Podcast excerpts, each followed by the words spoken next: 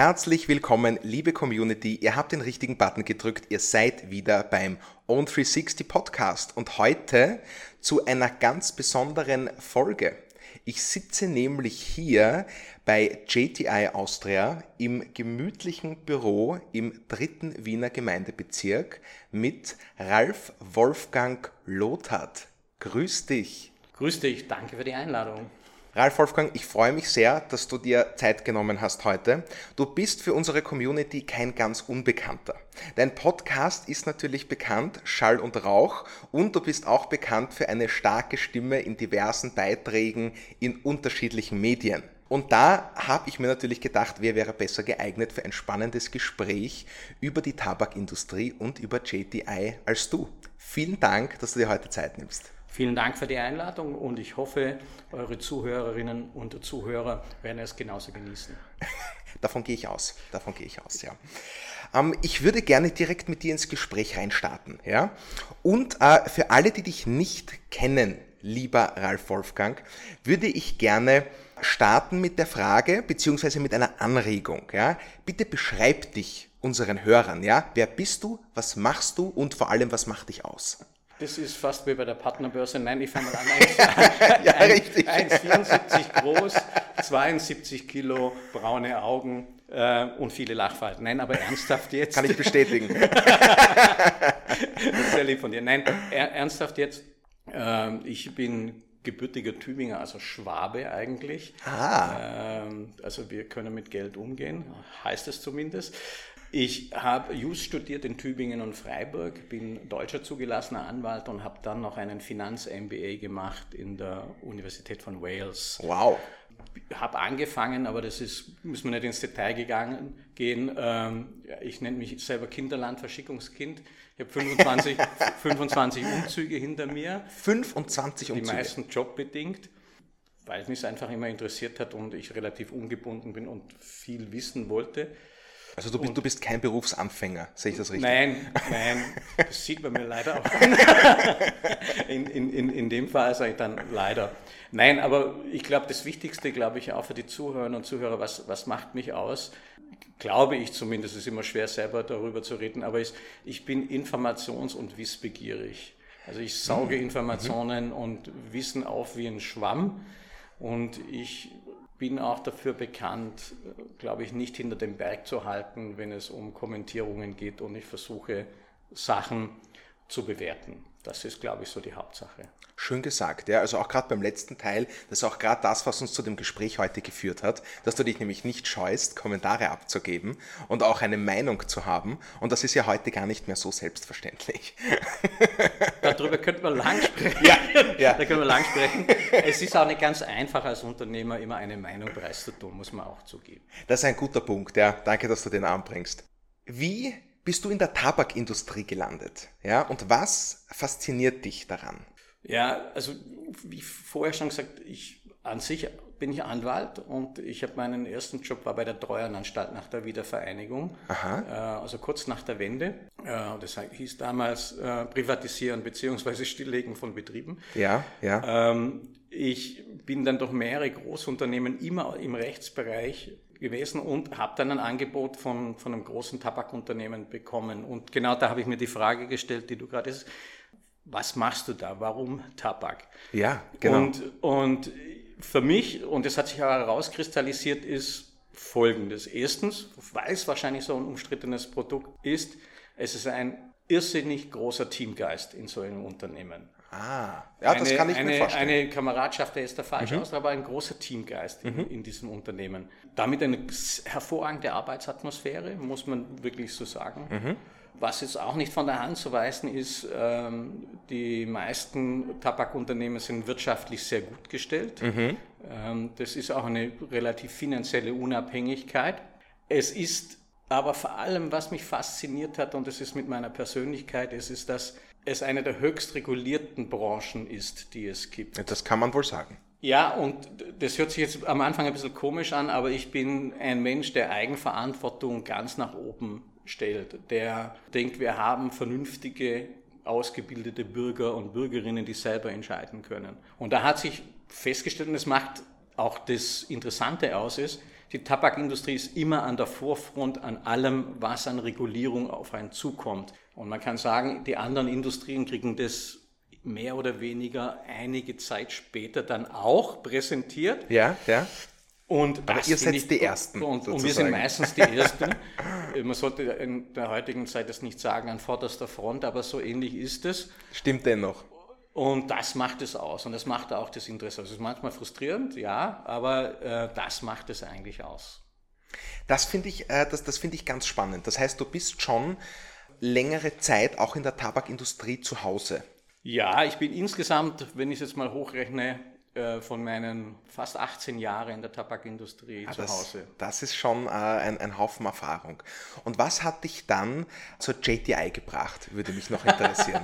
ja, das ist, muss ich ganz ehrlich sagen, an sich hat mich Wien zur JTI gebracht. Oh, schön. Weil, weil, weil ich äh, nach meinen vielen Umzügen hatte ich das letzte Jahr, bevor ich nach Wien gekommen bin, in Berlin in einer Berater, politischen Beratungsagentur zu tun und ich habe dann die Entscheidung getroffen, ich suche mir nicht einen Job nach einem Job, sondern diesmal nach der Stadt, in die ich gerne möchte. Das ist eine coole Idee. War gar nicht so einfach und habe dann Wien und es wurde ehrlicherweise in dem Fall zufälligerweise wieder Tabak.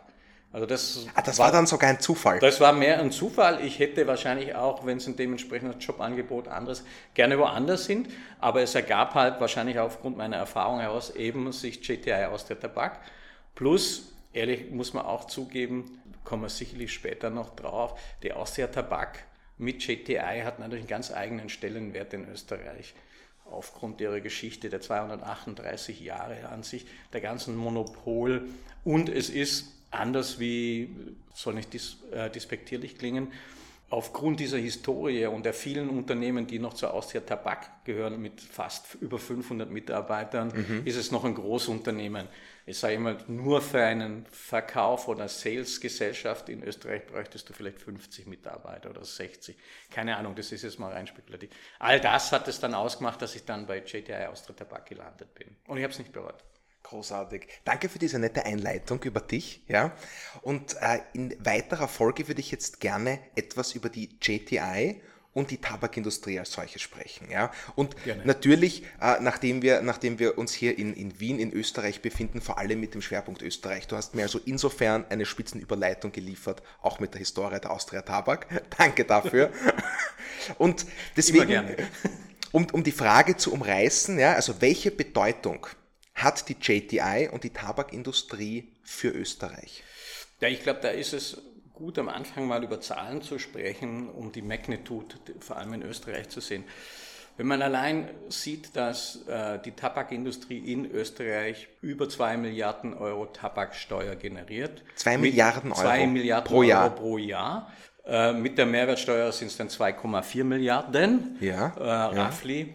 Das ist, wir sind die zweitgrößte Verbrauchsteuer nach Mineralöl, beziehungsweise, wenn man das sogar anders nimmt, ist zwischen zwei bis vier Prozent der Gesamteinnahmen des, des Bundes. Ja, das, das ist der rein finanzielle Teil. Und dann, was man nicht unterschätzen darf, ist im Prinzip hat die Industrie, das heißt also Industrie, Großhandel und der Einzelhandel, die Trafiken, äh, stehen für ungefähr 15.000 Arbeitsplätze in Österreich, was nicht gerade wenig ist. Nein, das ist wirklich nicht wenig. Und da ist eine Besonderheit, die ich immer Wert lege, weil sie gut ist auf der einen Seite und auf der anderen Seite für die Industrie auch ein bisschen schlecht ist. Wir haben immer noch ein Einzelhandelsmonopol in, in, mhm. in Österreich bei den ja. Trafiken. Und äh, von den ungefähr 5000 Verkaufsstellen für Tabak sind ungefähr 2200 Tabakfachgeschäfte. Aha.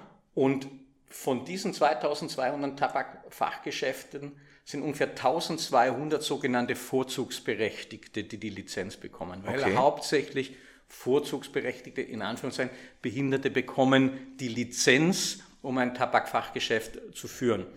Ähm, ich sage dann immer dazu, das erspart dem Staat wahrscheinlich einen Großteil von Sozialleistungen, weil viele dieser Leute eventuell anders keinen Job bekommen hätten. Der Nachteil ist, sage ich für die Industrie, wir zahlen die höchste gesetzlich festgelegte Handelsspanne an den Einzelhandel in ganz Europa. Wow. im Prinzip zahlt die Industrie mit dieses System. Das muss man schon, schon ganz einfach sagen. Das hat Gutes und Schlechtes, muss man sagen. Ich bin kein Gegner des Einzelhandelsmonopols, weil es auch Vorteile hat. Ja. Aber man muss es einfach auch wissen, dass es neben dem geldlichen Beitrag, den 15.000 äh, mit äh, äh, Arbeitsplätzen, eben durch dieses Lizenzsystem für Vorzugsberechtigte dazu führt, dass die Industrie die höchste Handelsspanne hat, zu zahlen hat in ganz Europa und damit den Staat eigentlich entlastet. Wenn ich jetzt mal kurz gehe auf die JTI ja. in, und Austria Tabak in, in, in Österreich, äh, wir sind das größte Tabakunternehmen hier. Wir sind nicht Marktführer, aber wir sind das größte Tabakunternehmen mit über 500 Mitarbeitern. Warum ist das so? Weil zu, sagen wir, zu diesem Konzern, die Austria Tabak gibt es ja auch noch, gehört unter anderem einer der größten Großhändler, das ist die Tobakoland. Die Tobakoland. Die Tobakoland gehört zu, zu Austria Tabak und versorgt alle Trafiken mit allem, was die Trafiken brauchen. Insoweit ist zum Beispiel unser Großhandel einer der größten Vignettenverkäufer Österreichs. Wir sind mit die Größten im E-Loading-Geschäft, weil das alles über den Großhandel an die Trafiken geht. Also skurril direkt. Ja, das ist aber das ist, das ist wie ein kleiner Laden, der eben über den Großhandel beliefert wird und das, das Tobakoland gehört zu uns wie die meisten, nur ein kleiner Schmankerl, die meisten Zigarren kommen, obwohl wir selber als GTI keine haben, über den Großhandel, weil die über den Großhandel vertrieben wird. So über 99 Prozent aller Zigarren kommen über eins unserer Tochterunternehmen. Das zweite Tochterunternehmen, was für uns recht wichtig ist, ist die sogenannte Ökolab. Das ist mhm. Österreichs größtes Umweltlabor. Aha. Und gleichzeitig, und da sind wir ganz stolz draus, deshalb, das sind fast 180, fast 200 Leute mittlerweile, einer der sieben internationalen Forschungsstandorte von JTI weltweit. Und das summa summarum macht dann über 500 äh, Mitarbeiter aus mit einem kompletten Potpourri und das ist, weil wir es vorher hatten, macht es auch so interessant. Das ist wirklich interessant. Es ist ein, also was ich da auch raushöre, ist, dass äh, hinter der Industrie auch ganz unterschiedliche Arbeitsplätze stecken. Da gibt es da gibt's Arbeitsplätze in der Wissenschaft, da gibt es Arbeitsplätze im Einzelhandel direkt vor Ort, es gibt Arbeitsplätze im Vertrieb. Es ist durch das ganze Spektrum sozusagen, sind Menschen, die an dieser Industrie hängen und die in dieser Industrie beschäftigt sind. Ja, es, es, es ist wirklich so, sagen wir, vom Trafikanten, den man klassisch kennt, der Mitarbeiter an sich hat. Ja bis zum Großhandel, sagen wir vom Lageristen bis zum Fahrer, bis, bis zum, zu IT-Fachleuten fürs E-Loading-Geschäft etc., bis zu wirklich bis Untersuchungen. Wir haben alles an Ingenieuren, chemischen Fachangestellten. Wir haben alle das, alles hier vereint. Also es ist ein richtiger, ich nenne das immer ein Potpourri äh, an verschiedenen Arbeitsplätzen. Was, äh, was mir auch besonders auffällt, ist, dass, äh, und das sind auch die Dinge, die wir äh, auf der On360-Plattform viel ja. kommunizieren, sind äh, die Projekte, an denen sich die JTI engagiert. Und das sind nicht gerade wenige, muss man auch sagen. Nicht? Also das Jüngste, an das ich mich erinnere, das waren um die 1000 Quadratmeter Wald. Ja, also das, das, das ist richtig. Man muss so sagen, die, die, die GTI Austria Tabak ist seit 238 Jahre alt. Das ja. war schon immer im kulturellen und im, im sozialen engagiert. Ich kann nur sagen, ich will jetzt nicht für Österreich die Zahlen sagen, aber weltweit gesehen gibt für kulturelle und soziale Zwecke GTI ungefähr 30 Millionen im Jahr aus. 30 Millionen. Also wir haben das auf 10, 10 Jahre 300 Millionen, so ist es weltweit ungefähr 300 Millionen, was, was, was gibt. Uns ist es wichtig, wenn wir uns um das kümmern, wir versuchen es nicht an die große Glocke zu hängen. Wir engagieren uns in kleinen Projekten, mhm. sogenannten sagen wir, sozialen Nischenprojekten, die sich dann selber entwickeln und dann selber langsam größer werden können. Es ist stark fokussiert auf Inklusion, also Sozialinklusion ist eines, eines der Hauptthemen. Gibt schon lange, sage ich mal, insoweit, bei uns ist es schon wahrscheinlich im, im Blut drin, weil es eben aus dieser 238-jährigen Geschichte mhm. kommt. Und weil nicht nur jetzt die Vorzugsberechtigten, sondern man muss überlegen, das Monopol damals ist geschaffen worden, um Kriegsversehrte und Kriegsopfer zu, zu äh, in, Arbeit zu bringen, was heute Vorzugsberechtigten sind, war damals, da kommt schon diese, diese ganze Aha. soziale Komponente natürlich mit. Ich verstehe, das ist tatsächlich historisch verankert eigentlich im weitesten ja, Sinne. Dieses, dieses, dieses Monopol gibt es also so lange, wie, die, mhm. wie, es praktisch die, die Austria Tabak gibt. Später ist dann wirklich das ähm, Kriegsopferfürsorge. Mhm. Das heißt, bevorzugt waren diejenigen Trafikanten, die selber kriegsversehrt waren oder Kriegsweisen oder sonst was in dieser Richtung war. Also das ist schon, mhm. Schon Urgeschichte. Das finde ich insofern eigentlich äh, positiv und schön zu hören, weil das dann offensichtlich dieses Engagement aus einer Zeit stammt, in der Zigaretten noch nicht durchgehend unter Druck waren. Also ehrlicherweise ist sogar, wenn im, wenn, wenn man ins Tabakmonopol in die Präambel reinschaut, schon früher und heute ist diese soziale Komponente eins der Komponenten mhm. als Rechtfertigung fürs Monopol. Und insoweit ergibt sich auch alles äh, andere drumherum. Das finde ich ganz spannend, ja. Also danke äh, für diese Übersicht, die du uns da jetzt gegeben hast. Es ist immer leicht, das muss man schon auch sagen, es ist leicht, äh, die Tabakindustrie zu kritisieren und es gibt sicher ausreichend Gründe dafür, aber es gibt eben schon wenig Platz, um auch zu hören, was an positiven Elementen darin steckt und was die Industrie auch tut vor Ort und wie du sagst, in kleinen Projekten, die auch Inklusion fördern, mit denen, mit denen ihr nicht unbedingt groß hausieren geht, auch, muss man sagen. Tun wir auch nicht, also aus vielen Gründen. Das, uns ist schon lang bewusst als Industrie, dass wir ein kritisches Produkt haben. Das ja, ist, das natürlich, ist ja, Frage, sicher. So, das verheimlichen wir auch hier nicht. Nein, nein, das, das, das, das wäre auch Hanebüchen. Ja. Also äh, ehrlicherweise, äh, das hat schon meine Großmutter gewusst, dass es wahrscheinlich nicht gesund ist. Was aber wichtig ist, ist, wie geht man als Unternehmen damit um? Ja, absolut. Äh, und auch für uns als GTR aus der Tabak, zumindest kann ich schon lang sagen, ist von dem Ansatz her Aufklärung, nur Erwachsene und dann ist es die Selbstbestimmung dazu. Nur es muss all das sein. Erwachsen sein, es muss die Aufklärung darüber sein und dann kann ich selbst bestimmen, möchte ich so ein Produkt haben oder nicht. Auch ehrlicherweise nur in diesem Umfeld und nur wenn man das macht, hat man die soziale Berechtigung, so ein Produkt zu verkaufen. Punkt. Ah, schön gesagt, schön gesagt. Also es geht ja, es geht ja auch gar nicht darum zu sagen, dass diese Regeln Unsinn sind und zu streng sind und, und geschäftsbehindernd sind, sondern es ist einfach ein Teil der sozialen Verantwortung, die man hat, wenn man dieses Produkt vertreibt, produziert und so weiter.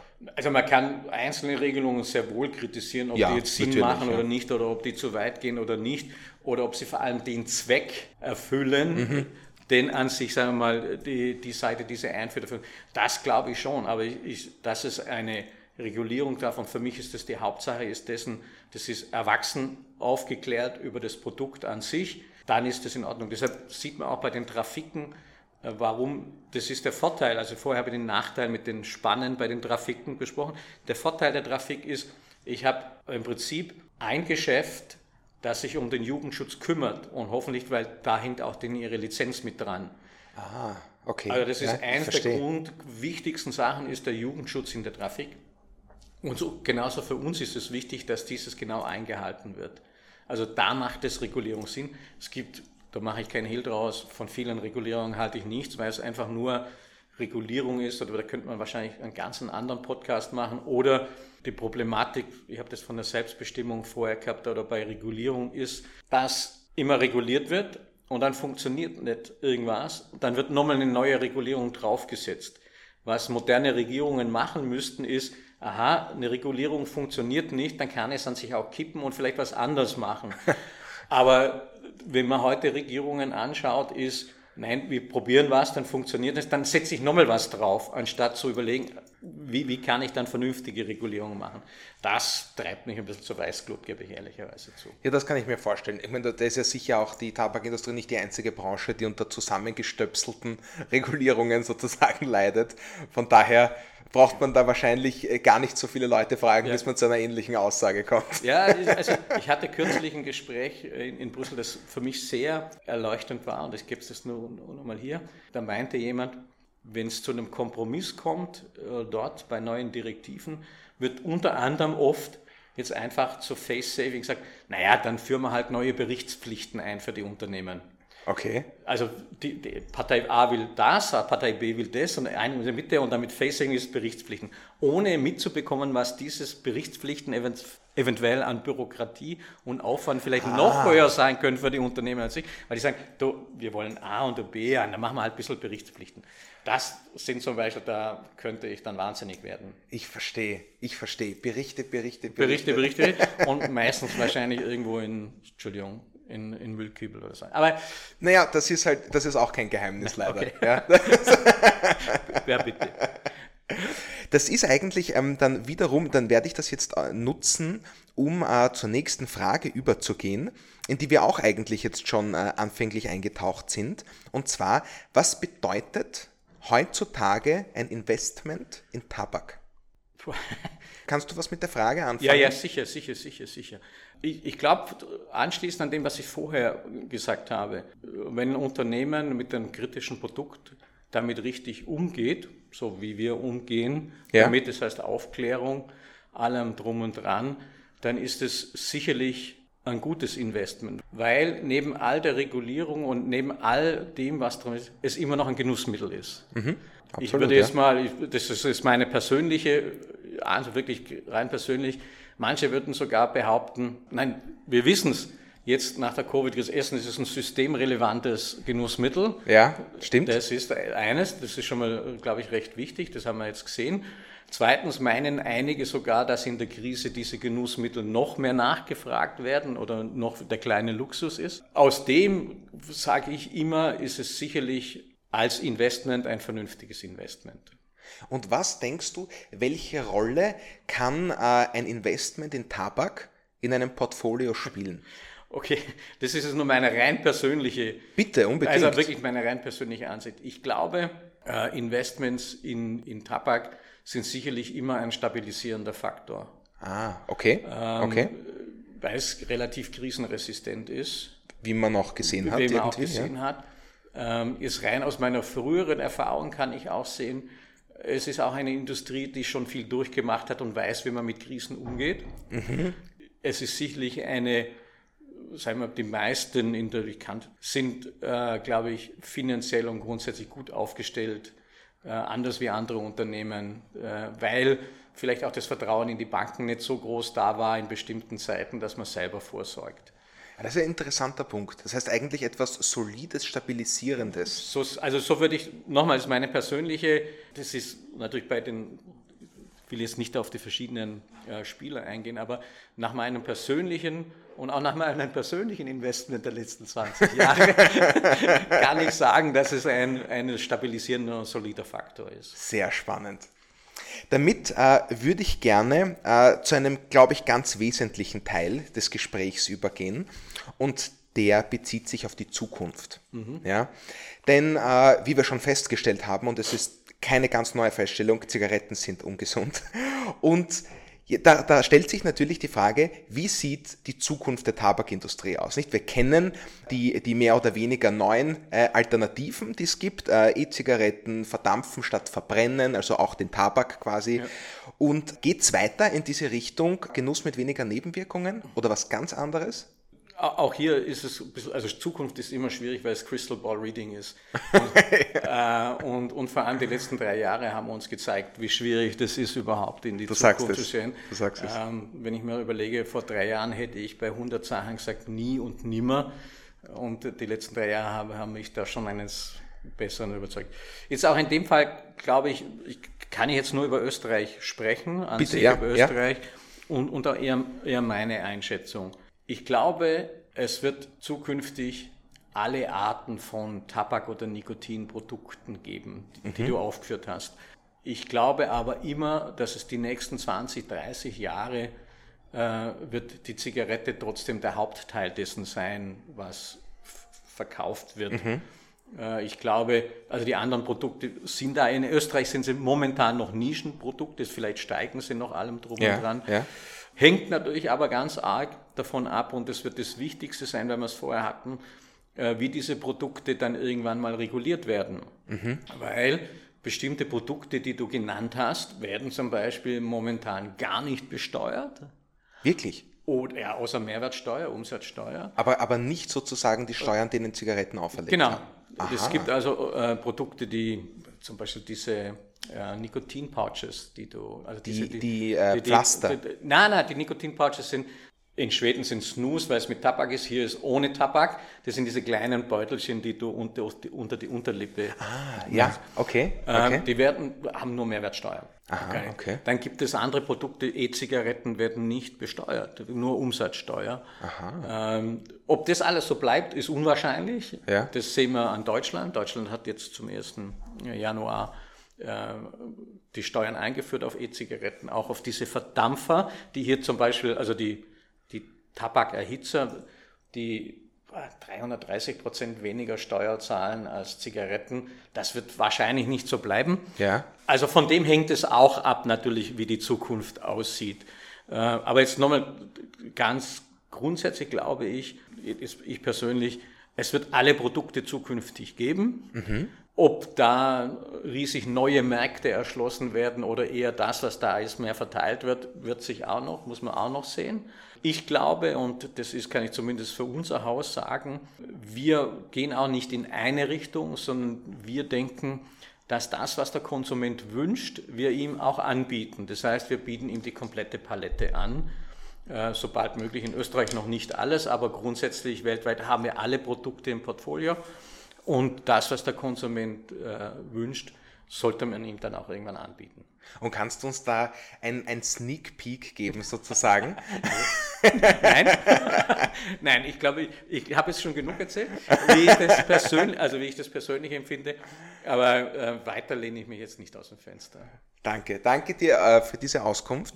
Was mich daran, äh, was mich daran interessieren würde, ist, wie, wie weit glaubst du, hat die Industrie das in der Hand, welche Produkte an der, an der Front stehen können. Du hast gemeint, ähm, der Konsument, sozusagen das, was der Konsument verlangt, nicht, ja. das soll ihm zur Verfügung gestellt werden. Ja. Und ich glaube, das gilt für jede Industrie, das, das hat jetzt ja. nichts mit der Tabakindustrie per se zu tun. Aber lässt sich da abzeichnen, in welche Richtung ein Trend geht? Also ich, ich nochmal, ich kann nur die Zahlen aus, aus Österreich. Ja. Die Produkte sind alle auf dem Markt ja. von unterschiedlichen Anbietern. Momentan sind sie im Vergleich zur Zigarette Nischenprodukte. Also, mhm, mhm. also die, die, Zigarette macht noch weit über 90 Prozent, weit über 90 Prozent des Gesamtmarkts aus. Über 90 Prozent des mhm. Gesamtmarkts. Also, und die anderen läppert sich dann so zusammen. Ob das mal anders wird, es gibt Länder, wo es anders ist, aber ich kann nur für Österreich ja, sprechen ja. Und, und, und weiß von Österreich. Weiß ich nicht. Also ich glaube, man ist richtig dabei. Es wird alle Produkte geben. Manche kommen, manche gehen. Äh, es wird den, auch hier den ganzen Potpourri-Mix geben. Es wird immer Leute geben, die unbedingt eine Zigarette haben wollen oder eine Zigarre. Und es wird vielleicht andere. Aber wie gesagt, das sehe ich erst in 20, 30 Jahren so. Ich stelle, ich stelle fest, dass wir uns leider schon in Richtung des Ende unseres Gesprächs bewegen, äh, lieber Ralf Wolfgang.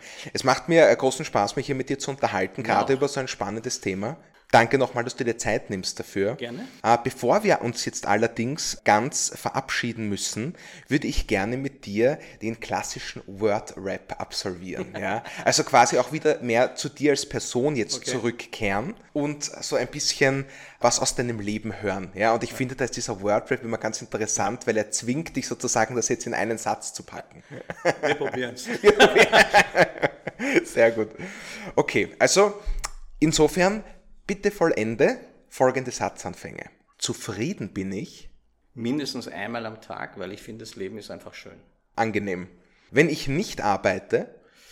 Ja, ich unterscheide nicht zwischen Nicht-Arbeiten und Arbeiten. Das mögen einige nicht hören. äh, nein, ich, eher, ich unterscheide eher zwischen, was macht Freude und was macht nicht Freude. Das ist manchmal bei der Arbeit so. Nein, ich bin sonst wirklich äh, ein Verschlinger von Information und Wissen und Genießen. An meinem Job mag ich am meisten. Dass ich viele, viele, wirklich viele interessante Menschen treffen darf. Und dafür auch noch bezahlt werde. Verzichten könnte ich auf? Nix. Dieses Buch sollte man lesen. Ja, das ist Sin Chu, The Art of War.